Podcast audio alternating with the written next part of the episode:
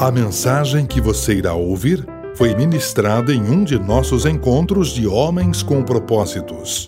Acesse nosso site www.homenscompropósitos.com.br e conheça-nos. Agradecemos sua visita.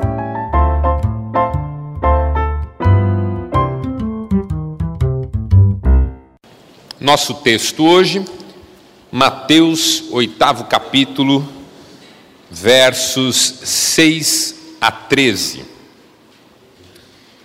que dizem o seguinte: Entrando Jesus em Cafarnaum, dirigiu-se a ele um centurião pedindo-lhe ajuda e disse: Senhor, meu servo está em casa, paralítico, em terrível sofrimento. Jesus lhe disse: Eu irei curá-lo. Respondeu o centurião: Senhor, não mereço receber-te debaixo do meu teto, mas dize apenas uma palavra, e o meu servo será curado. Pois eu também sou homem sujeito à autoridade e com soldados sob o meu comando. Digo a um vá, e ele vai, e a outro venha, e ele vem. Digo a meu servo, faça isto, e ele faz. Ao ouvir isso, Jesus admirou-se e disse aos que o seguiam: Digo a vocês a verdade, não encontrei em Israel ninguém com tamanha fé. E digo que muitos virão do Oriente e do Ocidente e se sentarão à mesa com Abraão, Isaque e Jacó no reino dos céus, mas os súditos do reino serão lançados para fora, nas trevas, onde haverá choro e ranger de dentes. Então Jesus disse ao centurião: Vá, como você creu, assim acontecerá. E na mesma hora o seu servo foi curado. Até aqui. Poema de Sérgio Vaz, apenas um trecho do poema, diz assim: Caminho no chão em busca do céu, num fogo e água que não tem fim porque não me esforço para acreditar em Deus, esforço-me para que Deus acredite em mim. Bonito, não é? Não me esforço para acreditar em Deus, esforço-me para que Deus acredite em mim. É uma provocação. E é uma provocação interessante porque ela inverte a forma de pensar mais corriqueira nossa. Geralmente, a decisão que a gente tem que tomar é se acredita em Deus ou não.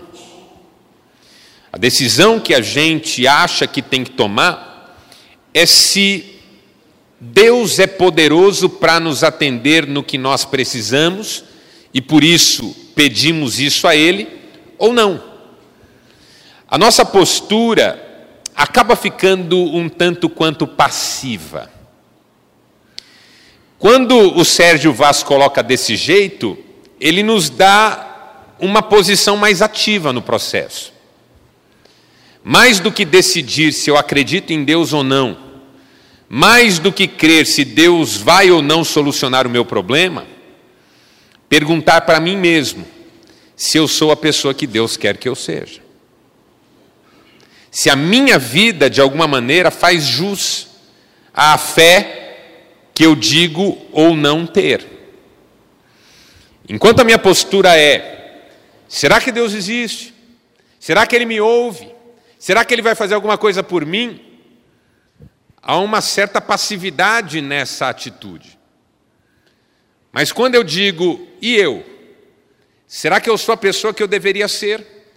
Será que nesse momento Deus está olhando para mim dizendo: é isso aí, está no caminho, vai assim, siga em frente. Aí essa postura me obriga a ser mais ativo. Então eu gosto dessa provocação. Mais do que acreditar em Deus, será que Deus, quando olha para mim, tem uma palavra de aprovação em relação à minha vida? Isso nos liga ao nosso tema de hoje, porque a impressão que eu tenho do texto que nós lemos é que além do poder de Jesus para atender o pedido daquele centurião, entrou em cena também a postura ativa daquele centurião. Quem eram os centuriões? Centuriões eram oficiais romanos, responsáveis por batalhões formados por até 100 homens. E por que, que isso é importante? Porque na época de Jesus, o Império Romano dominava toda aquela região da Palestina, impondo suas leis e cobrando altos tributos. Um judeu, como Jesus era, era aos olhos de um cidadão romano alguém muito parecido com um escravo. Inclusive, os cidadãos romanos tinham alguns direitos em relação aos judeus, que os judeus não podiam recusar. Lembra-se, por exemplo, quando Jesus diz assim: se alguém te ferir numa face, dê a outra. Se alguém te pedir para andar uma milha, vá duas. Se alguém te exigir a capa, dê a túnica é porque os romanos tinham essa prerrogativa. Eles podiam, por exemplo, obrigar um judeu a carregar bagagem numa viagem de até uma milha.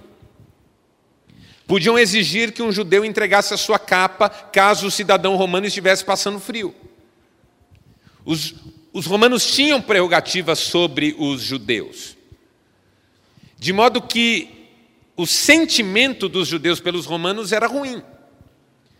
A maioria tinha ódio dos romanos, porque a gente tem ódio de quem, de alguma maneira, nos prejudica ou nos impõe algum sofrimento.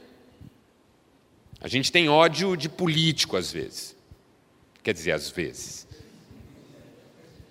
A gente tem ódio de corrupto. A gente tem ódio de gente que pratica violência. Ódio no sentido de uma reação indignada, revoltosa. Por quê? Porque se uma pessoa impõe sofrimento sobre nós, a única coisa que a gente pode fazer, às vezes, de volta é ter esse sentimento. Então, os judeus tinham sentimentos ruins em relação aos romanos, era um povo considerado opressor. Mas, incrivelmente, no Novo Testamento, os centuriões romanos sempre são vistos de forma positiva, o que é incrível. Toda vez que aparece um centurião, que é uma autoridade romana, ele aparece de forma positiva. O caso mais emblemático é o do centurião Cornélio, lá em Atos dos Apóstolos, que Pedro vai visitar para pregar o evangelho para ele. Os centuriões são sempre bem vistos. Por quê? Porque já tem uma lição aqui, que o Novo Testamento nos ensina. Apesar de todo preconceito que a gente possa ter, apesar de toda pressuposição que a gente possa fazer, a vida sempre vai ficar diferente quando a gente conseguir enxergá-la com os olhos de Deus. Eu acho essa uma lição extraordinária. A visão das pessoas em geral de um romano era ruim.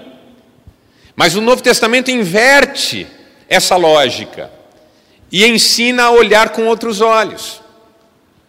Porque todos nós podemos fazer isso em algum momento da vida, olhar com outros olhos. Até ontem eu achava que esse tipo de pessoa era o pior tipo possível. Até ontem eu tinha raiva desse tipo de gente. Até ontem eu não podia nem ouvir falar. Mas de repente eu aprendi com Deus que eu posso mudar. E que de repente eu posso aprender coisas tão legais, tão bacanas, tão bonitas com pessoas que eu nem imaginava. Aprender com um romano para um judeu era impensável. Mas Jesus nos dá essa oportunidade de aprender com todo mundo. Porque essa é uma outra lição que a Bíblia nos ensina. A gente pode aprender com qualquer um, mesmo com aquelas pessoas de quem a gente não espera nada, mesmo daquelas pessoas mais singelas, mesmo aquelas circunstâncias mais corriqueiras. A gente sempre pode aprender. A gente pode aprender com a natureza, a gente pode aprender com uma criança, a gente pode aprender com um animal, a gente pode aprender com uma mula. O Balaão aprendeu lição de vida e morte com uma mula. Está lá na Bíblia. E eu sei que eu já contei isso aqui, mas eu sempre gosto de lembrar essa história porque ela me faz sorrir. Eu, quando estava começando meu ministério, estava um pouco nervoso porque eu ia pregar na igreja que eu tinha assumido, era a minha primeira mensagem num culto de domingo. Eu estava um pouco tenso, sentado assim. E aí veio uma senhorinha da igreja, dessas pequenininhas, bem bonitinhas parou ali do meu lado e falou: Tudo bem, pastor? Eu falei: Tudo bem. O pastor está meio nervoso? Eu falei: Ah, estou um pouco ansioso, porque eu vou pregar hoje primeira vez, estou um pouco assim, tenso. Ela olhou para mim, bem, aquele olhar bem meigo, bem carinhoso. Falou assim: Pois não se preocupe, não, pastor. Se Deus usou até uma mula, há de usar o senhor também. Eu, eu, nunca soube se ela quis me ofender ou me ajudar, nunca soube. Mas eu aprendi uma lição ali. Esse centurião é uma lição para nós, porque ele nos ensina um caminho de fé. Ele se aproximou de Jesus com uma necessidade e saiu com um milagre. Quem faz milagres é Deus. Eu e você não fazemos, mas será que nós podemos fazer algumas coisas? Ou seja, será que é só uma questão de acreditar em Deus ou também é uma questão de Deus acreditar em nós? Tem algumas coisas que de repente ajudam. Você que é pai, por exemplo, seu filho tem algumas atitudes na vida que provocam em você um desejo de abençoá-lo. Seu filho chega com um boletim com nota alta, você fala para ele, filho, hoje nós vamos tomar um sorvete, porque você tirou uma nota alta. Você tem desejo de abençoar seu filho quando ele toma uma atitude que te agrade. A sensação que eu tenho é que, na dinâmica do nosso relacionamento com Deus, toda vez que eu assumo posturas que agradam a Deus, Deus tem prazer em me abençoar. Não é uma troca, não é um pagamento, mas é um incentivo, é uma disciplina, é um cuidado. Esse centurião me ensina isso. Que atitudes que a gente pode tomar. Então a pergunta que não quer calar é essa: que práticas pessoais podem me ajudar a viver milagres? E a primeira é a seguinte: prefira a solidariedade. Porque o que colocou esse centurião na presença de Jesus foi a preocupação dele com um servo seu, que estava paralítico e em terrível sofrimento. Eu tenho para mim que a solidariedade agrada a Deus. Porque essa é uma ênfase da Bíblia, que nós amemos uns aos outros. E esse amor não é um amor de palavra, não é um amor de discurso, é um amor prático. Quando a Bíblia diz que eu devo amar as pessoas, ela está dizendo que eu devo ser instrumento de bênção na vida delas. E a solidariedade é o nome que a gente dá para essa disposição em ajudar outros. Tem três coisas que toda pessoa solidária faz com facilidade. Primeira, pedir ajuda. Porque eu não sei você, eu tenho um pouco de constrangimento de pedir ajuda para mim. Se eu estou passando por uma luta, eu tenho dificuldade de chegar em alguém e falar, oh, rapaz, me ajuda, eu, tô, eu, eu tenho algum constrangimento. Mas esse constrangimento vai embora quando a ajuda é para outra pessoa.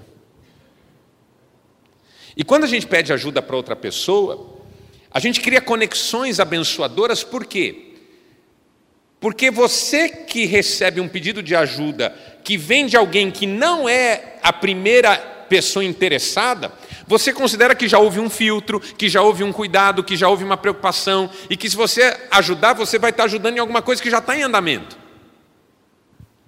E quando uma pessoa diz para mim assim, rapaz, eu estou precisando de dinheiro, você me ajuda? Eu olho e fico pensando, mas que será que está acontecendo? Será que precisa mesmo? Será que não está fazendo coisa errada? Vem um monte de dúvida. Mas quando um amigo vem e diz assim, rapaz, nós estamos tudo querendo ajudar o fulano, porque ele está passando uma luta difícil para caramba, estamos vendo uns amigos aí para socorrer, eu já me sinto mais confortável. Alguém já fez o meio-campo, alguém já foi lá ferir as coisas. Então, pedir ajuda vira um processo em que várias mãos se unem para abençoar alguém. Uma pessoa solidária, ela não tem dificuldade em pedir ajuda para outras pessoas. Sabe aquela coisa, ó, eu estou ajudando uma instituição, eles estão precisando de leite. Você não tem umas caixas de leite na sua casa? Eu não pediria esse leite para mim, mas para casa eu peço. Ó, tem uma entidade lá que está precisando de cobertor. Você não compra uns cobertores? Eu não, eu não teria coragem de pedir para você comprar um cobertor. Eu, no máximo, ia falar, rapaz, não tem um cobertor sobrando lá na sua casa, não? Aí você fala, ah, tem um lá que era do meu filho. Tem um emblema do Palmeiras. Aí eu engulo seco e serve. Agora, Se é para outra pessoa, eu falo, rapaz, nós estamos ajudando lá com os cobertores. Você não pode doar um cobertor, não, mas tem que ser novo.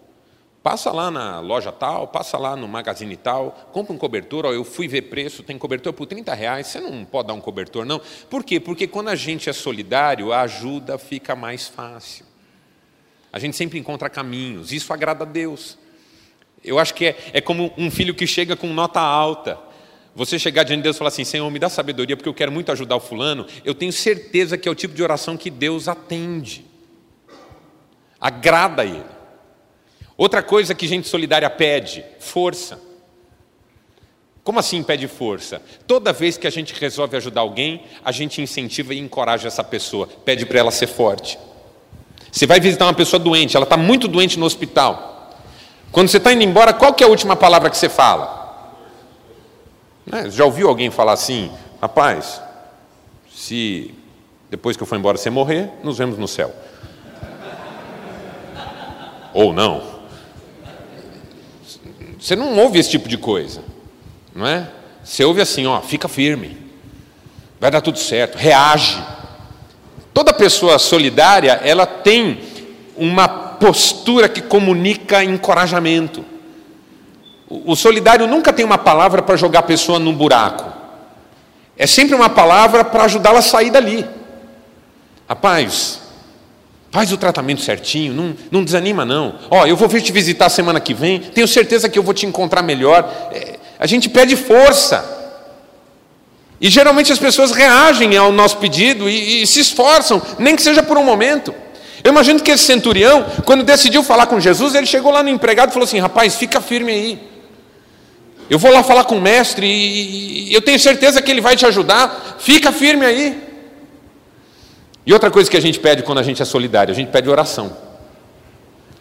Porque oração é outra coisa que conecta a gente.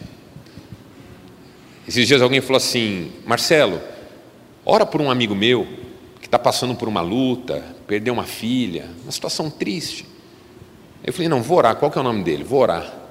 Aí passou uma semana, duas, eu encontrei esse amigo de novo, falei, e aquela pessoa? Olha só, eu nem conheço ela. Eu nem conheço, não sei quem que é. Mas agora eu pergunto sobre ela, gerou conexão.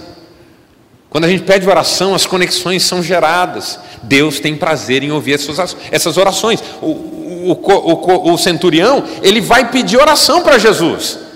Em que sentido? Que Jesus interceda pelo servo dele. E a Bíblia chama Jesus de intercessor. Não? Diz que nós temos um intercessor junto ao Pai, Jesus Cristo justo. É um privilégio que nós temos de contar com a oração do Mestre e não só com as nossas. Então a solidariedade, ela faz bem para todo mundo. Gente solidária é mais feliz. Esse discurso de que a solidariedade é uma entrega para o outro, ele é verdadeiro em parte, porque quem é mais beneficiado é quem estende a mão. Porque vamos falar a verdade, em qual posição você prefere estar? De ter a necessidade ou de poder estender a mão? Eu não tenho dúvida sobre onde eu prefiro estar. Tem uma felicidade na solidariedade. E tem milagre na solidariedade. Por quê? Porque Deus se agrada da solidariedade e atende orações. E esse centurião começa a sua história solidário, pedindo ajuda por outro, pedindo força para outro, pedindo oração em favor de outro. Segunda lição que ele me ensina é essa aqui: prefira a humildade. Porque sendo ele quem ele era, ele podia chegar em Jesus botando marra.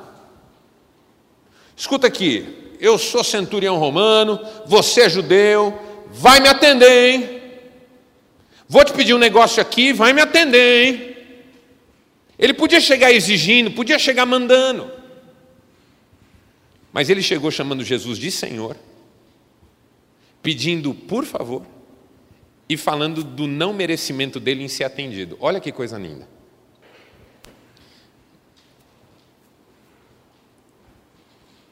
Eu vou dizer uma coisa aqui para você que, assim, ela não tem rigor científico, ok?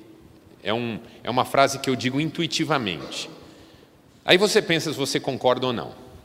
Mas uma coisa que eu costumo dizer é o seguinte: 90%, e esse número é arbitrário, 90% das coisas que você conquistou sendo arrogante, você teria conquistado sendo humilde. Mas 90% das coisas que você não conquistou sendo arrogante, você teria conquistado sendo humilde. Entenderam? Repitam. Eu vou repetir. 90% das coisas que você conquistou sendo arrogante também teria conquistado sendo humilde. Mas 90% das coisas que você não conquistou por ser arrogante, talvez você teria conquistado sendo humilde. Entendeu a lógica? Eu estava uma vez no aeroporto, voltando de viagem. Quando eu não levo o Cristiane, do jeito que a minha bagagem vai e volta. Quando eu levo Cristiane, volta um pouco aumentada. Não sei se é assim com você.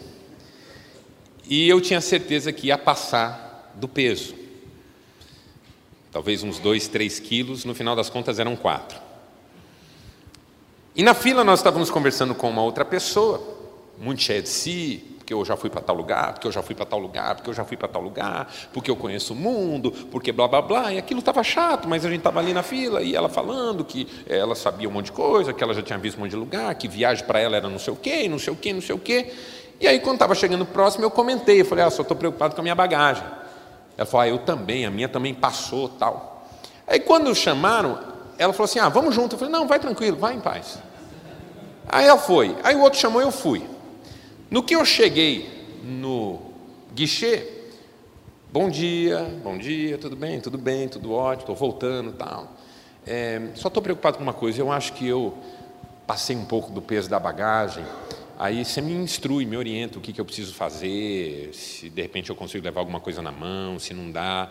Ela falou, ah, põe aqui, vamos ver quanto que foi. Aí eu pus, deu 4 quilos de fato. Ela falou, nossa, 4 quilos, né? Eu falei, então, estou tão constrangida. Ela falou, não, não tem problema não eu vou conseguir, eu passo isso aí, fica na paz. Passou.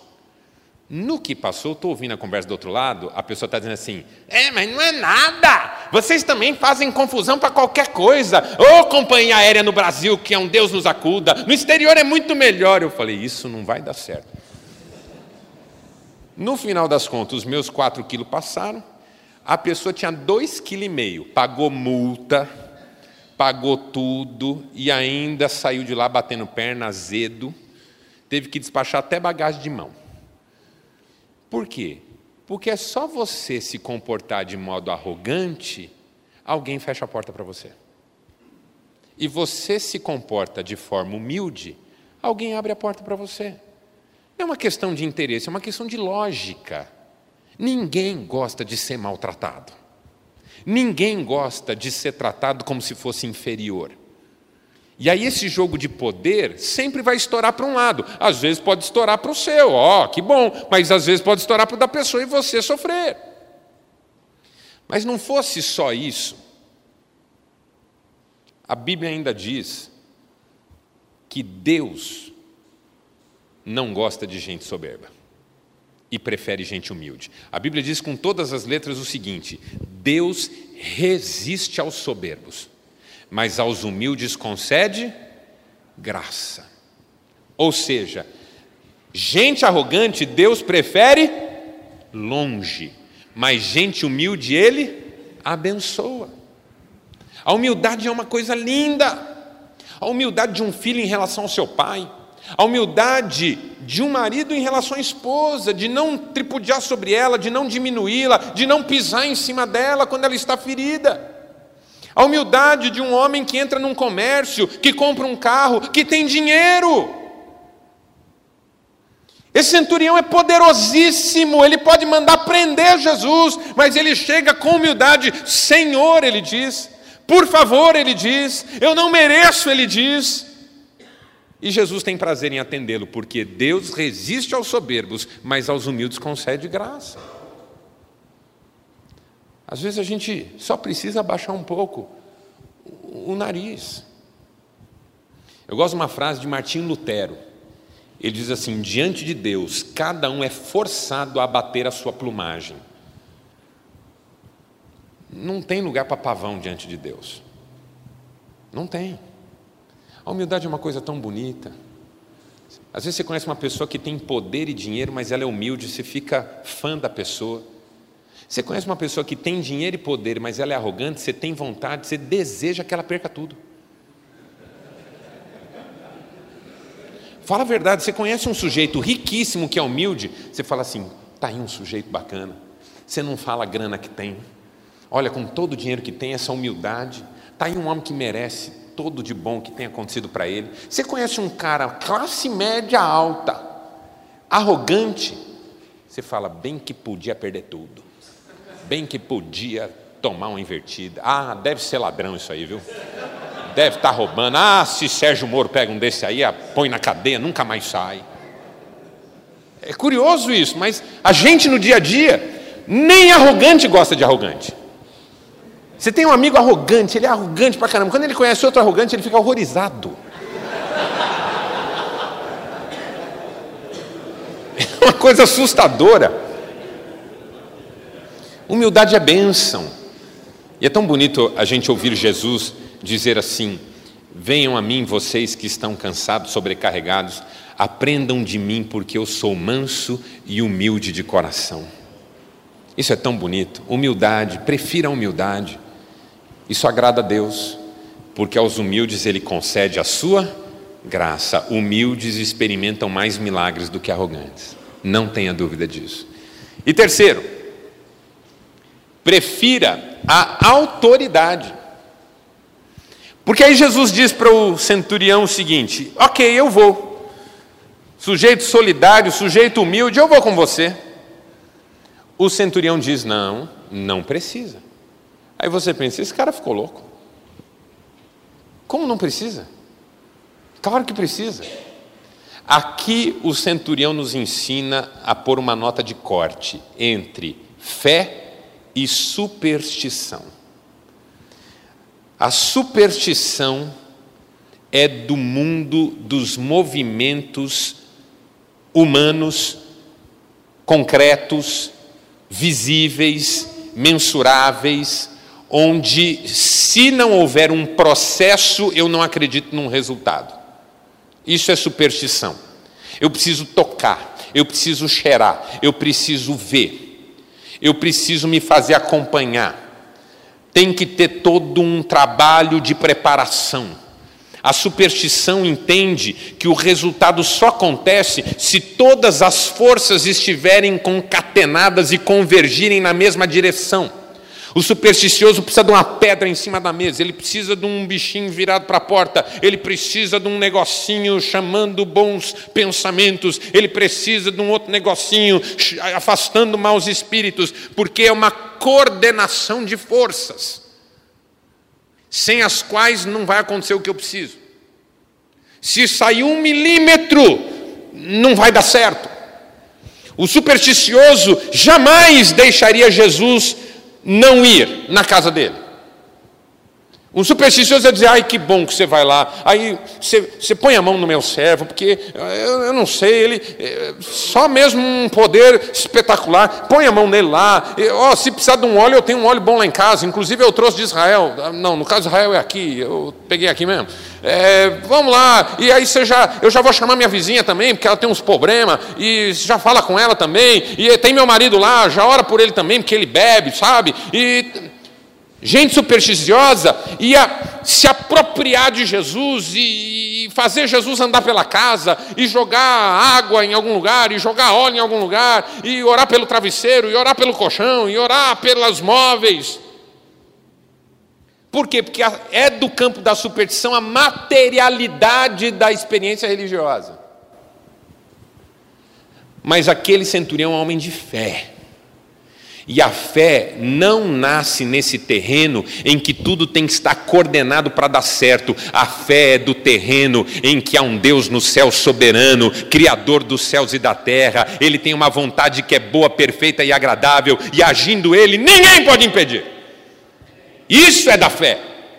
E esse homem é do campo da fé, ele olha para Jesus e diz: Não precisa ir na minha casa, porque eu sei como isso funciona. Eu sou um homem sujeito à autoridade e que tenho homens sujeitos à minha autoridade. Se eu digo para um vá, ele vai, se eu digo para o outro venha, ele vem. Ou seja, se eu falo, eu não preciso entrar em movimento, porque a minha palavra desencadeia o movimento. Então, se o Senhor der uma palavra, o meu servo será curado. Aí o, o próprio Jesus fica impressionado. Eu nunca encontrei uma fé assim. Nem em Israel, que é o povo da fé. Nem em Israel eu achei uma fé desse tamanho.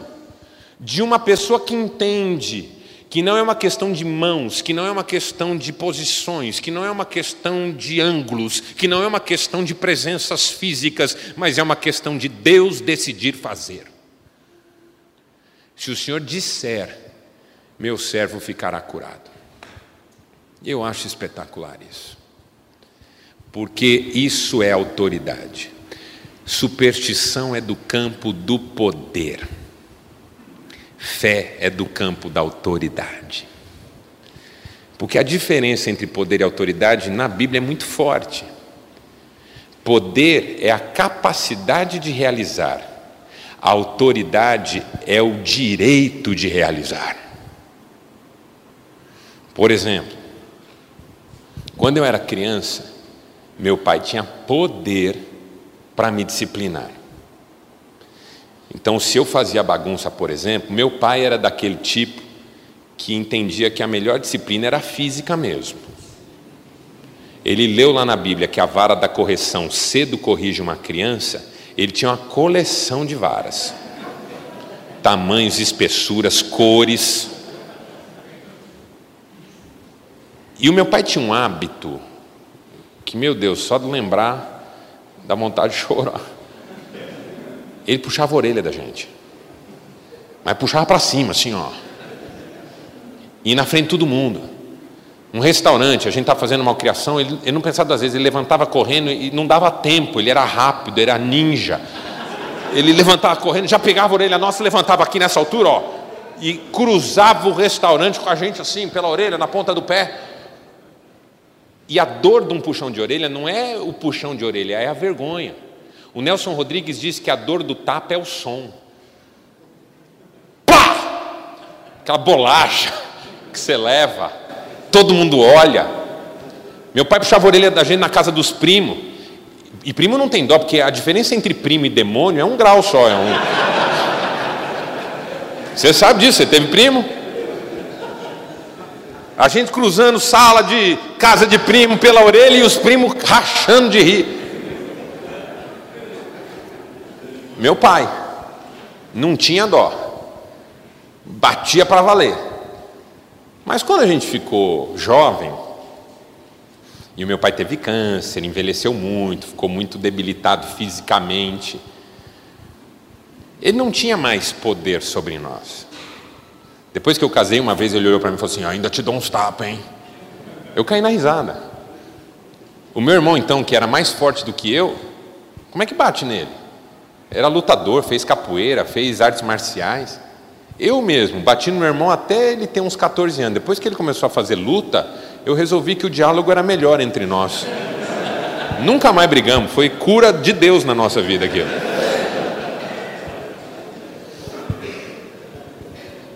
Meu pai não tinha mais poder. Só que ele dizia: parem, a gente parava. Façam isso, a gente fazia. Sabe por quê? Porque ele tinha construído autoridade na nossa vida. Se ele tivesse estabelecido apenas relações de poder, ele nos teria perdido quando nós ficamos jovens, porque ele não tem mais poder sobre nós. Talvez alguns levem mais longe se tiverem poder financeiro. O filho tem que obedecer. É muito perigoso quando você faz isso na sua casa. Porque o pai que diz para o filho assim: você tem que me obedecer porque sou eu que pago as contas, você tem que me obedecer porque sou eu que ponho comida nessa casa, você tem que me obedecer porque sou eu que. Essa relação é de poder. O dia que esse poder faltar, o filho vai olhar e falar assim: você não é ninguém.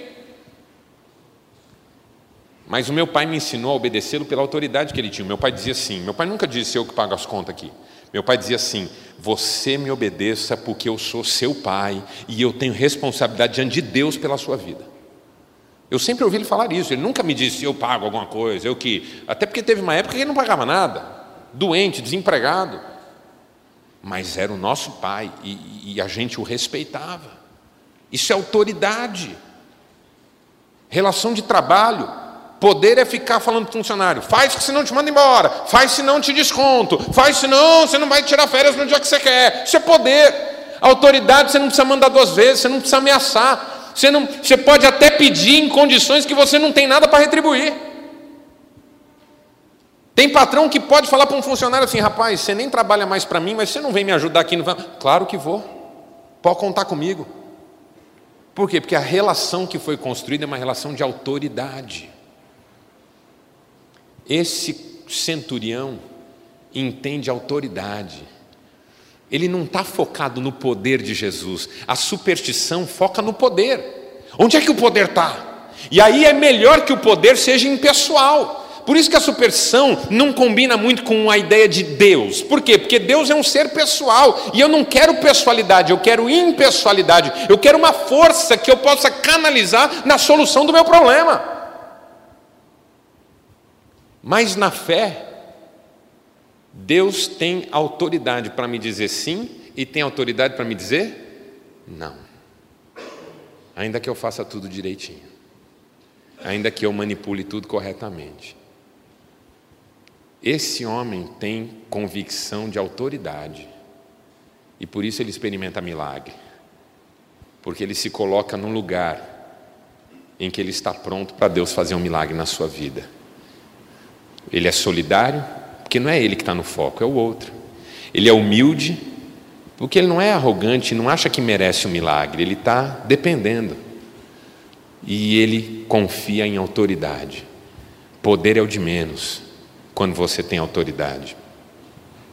É como na história do fim da Segunda Guerra Mundial, um, um comandante de exército inglês estava preso num campo de concentração alemão. E quando a guerra acabou, por rádio e distribuindo panfletos com aviões, a informação de que o exército alemão tinha perdido a guerra chegou naquele campo de concentração e chegou nas mãos daquele comandante inglês. Ele estava em situação muito precária, muito fraco, ele tinha sido ferido na perna, o tratamento foi mal feito, ele tinha muita dificuldade para andar, andava apoiado num pedaço de madeira. E diz a história que quando ele soube que o exército inglês e aliados tinham vencido a guerra, ele pegou a sua bengala improvisada, saiu de seu alojamento, começou a andar pelo centro daquele campo de concentração, soldados fortemente armados alemães ali cuidando de todos. Ele foi até o escritório central do campo de concentração, entrou, avistou o comandante do campo de concentração e disse assim: O senhor está preso. E todo aquele campo de concentração se rendeu. Ele não tinha nenhum poder, andava com dificuldade, estava fraco, não tinha nenhuma arma. Os outros estavam armados, fortes, num contexto seu, mas ele tinha autoridade autoridade do exército que venceu a batalha. Quando você tem autoridade de Deus na sua vida, não há poder que possa se impor sobre você e nem atrapalhar o caminho do milagre que você vai experimentar. Inspiração da semana? Albert Schweitzer. Esse homem tem autoridade de vida. Alemão,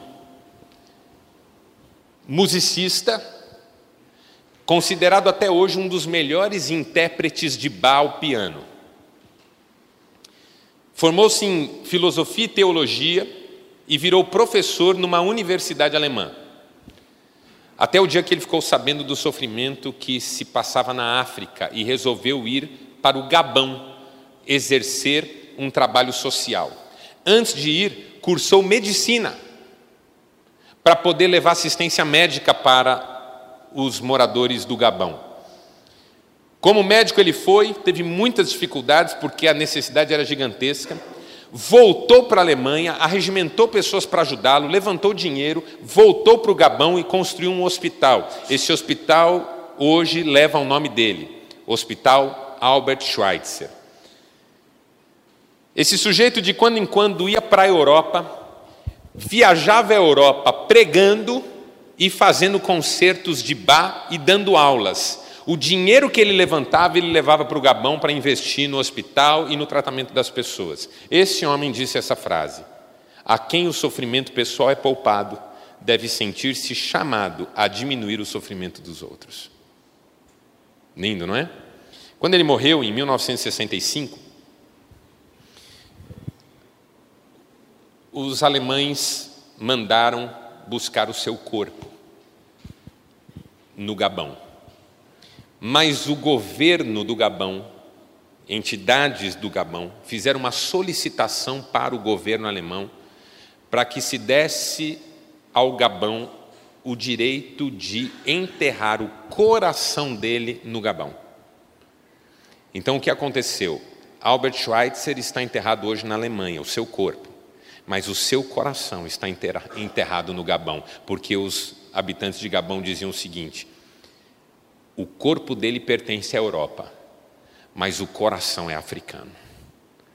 Isso é autoridade. Isso é autoridade, autoridade de vida, que um pai tem que ter, que uma mãe tem que ter, que um amigo tem que ter. Desafio da semana: pense numa prática de solidariedade que você pode assumir no seu dia a dia. Então, convide algumas pessoas para ajudar e comece. De repente você resolveu ir numa creche fazer um trabalho lá com as crianças, convide uns amigos para fazer isso com você. De repente você resolveu ver num asilo se está sobrando ou faltando alguma coisa, vá lá, chame uns amigos, vá fazer essa visita, juntos nós podemos fazer mais. Que Deus nos abençoe, vamos ficar em pé e vamos fazer uma oração.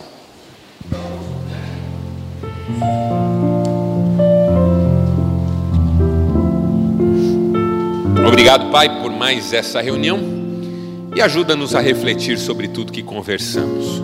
Abençoa os nossos lares, é o que nós te pedimos em nome de Cristo. Amém. Valeu, gente. Deus abençoe. Até semana que vem, se Deus quiser. Tchau.